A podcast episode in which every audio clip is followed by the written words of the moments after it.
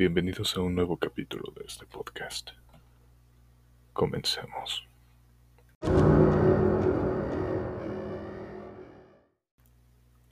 Los gatos de Ulthar por H.P. Lovecraft.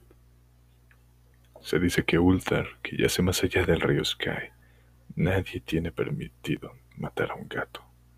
Y puedo creer en esto mientras contemplo al que está sentado ronroneando frente al fuego.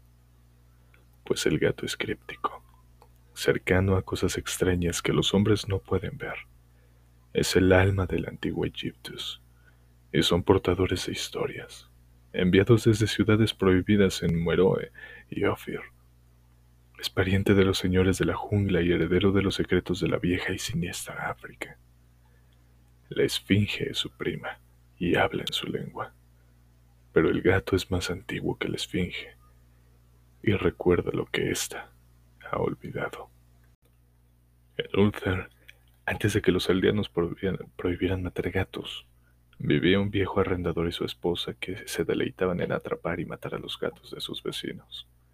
Nunca supe por qué lo hacían, salvo que estos corrían furtivamente por los patios y jardines en la oscuridad. Pero fuera la razón que fuera, este anciano y su mujer sentían placer en atrapar y matar a todo gato que se acercara a su choza. Y por algunos de los sonidos que se escuchaban después del crepúsculo, muchos aldeanos imaginaban que la manera de hacerlo era extremadamente peculiar. Pero los aldeanos no discutían tales cosas con el viejo y su mujer, por la habitual expresión de los rostros marchitos de ambos y porque su choza era tan pequeña y muy escondida en la oscuridad bajo los robles en el fondo de un abandonado patio. En verdad, por más que los dueños de estos gatos odiaran a estas personas, les temían más. Y en lugar de amonestarlos como brutales asesinos, sencillamente se cuidaban de que ninguna amada mascota o valioso cazador de ratones se extraviara con rumbo a la remota choza bajo los oscuros árboles.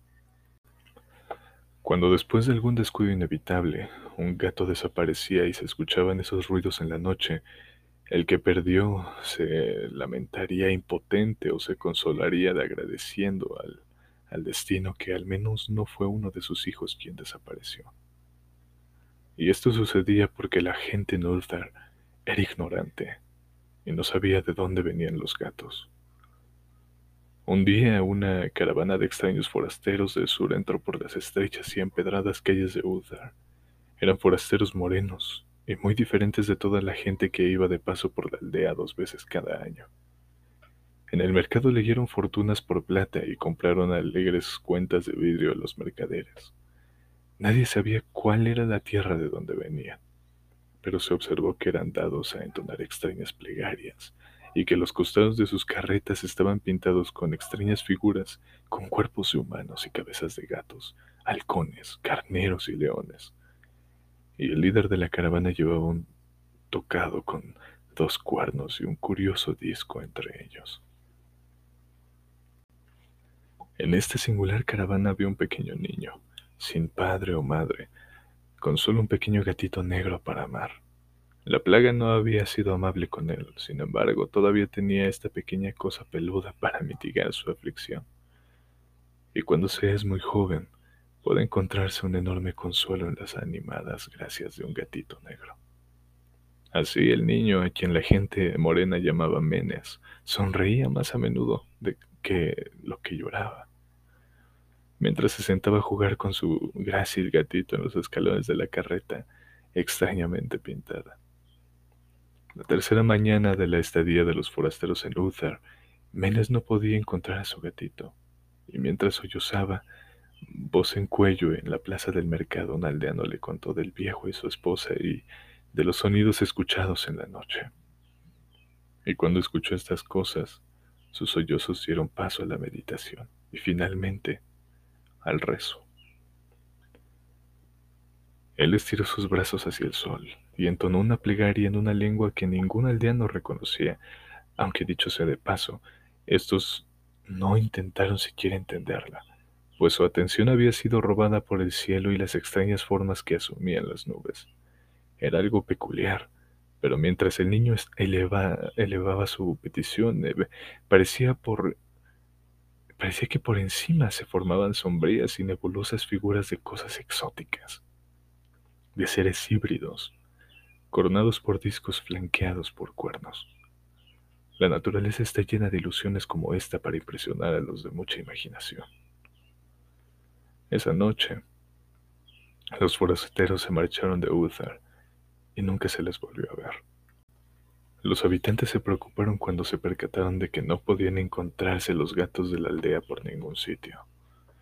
De cada hogar, el gato de la familia había desaparecido. Gatos grandes y pequeños, negros, grises, rayados, amarillos, blancos.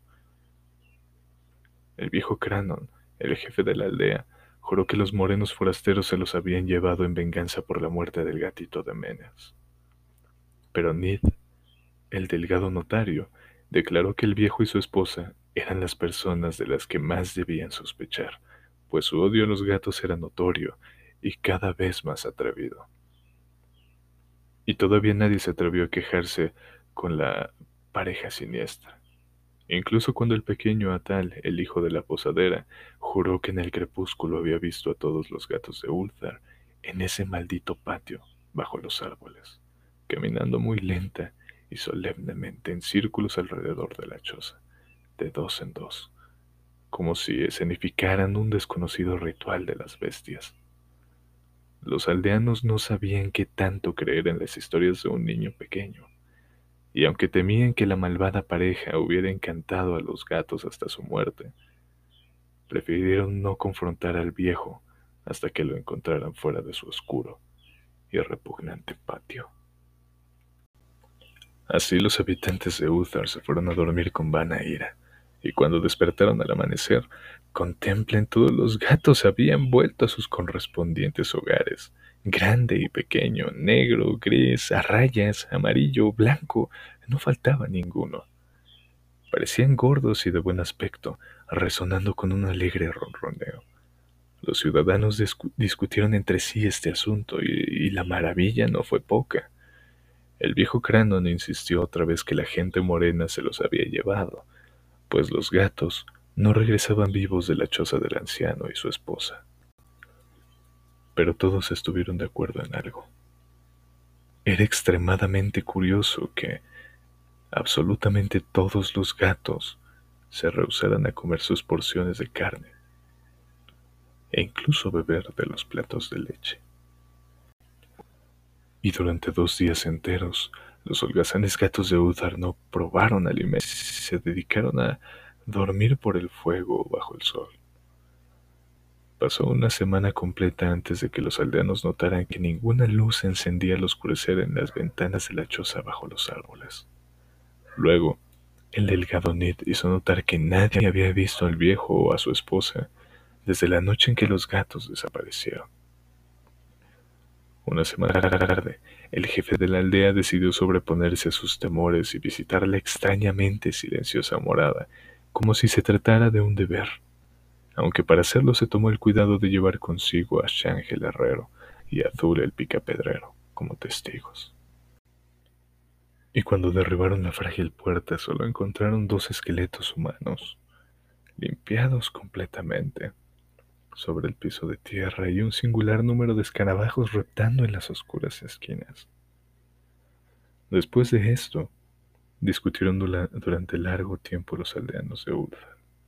Sad, el forense, discutía con Nid, el delgado notario, y Cranon, Shang y fueron abrumados por preguntas. Incluso el pequeño Atal, el hijo de la posadera, fue interrogado plenamente y recibió un dulce como recompensa. Hablaron del viejo y su esposa, de la caravana de morenos forasteros, del pequeño Menes y su gatito negro, de su plegaria, del cielo durante la plegaria, de las acciones de los gatos la noche en que partió la caravana y de lo que luego se encontró en la choza bajo los oscuros árboles en el desagradable patio.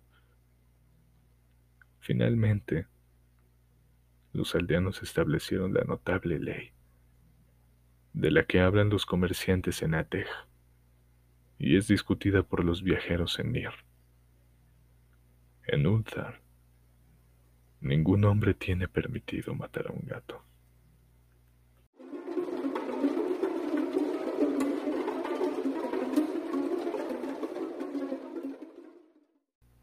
Hemos llegado al final de este capítulo.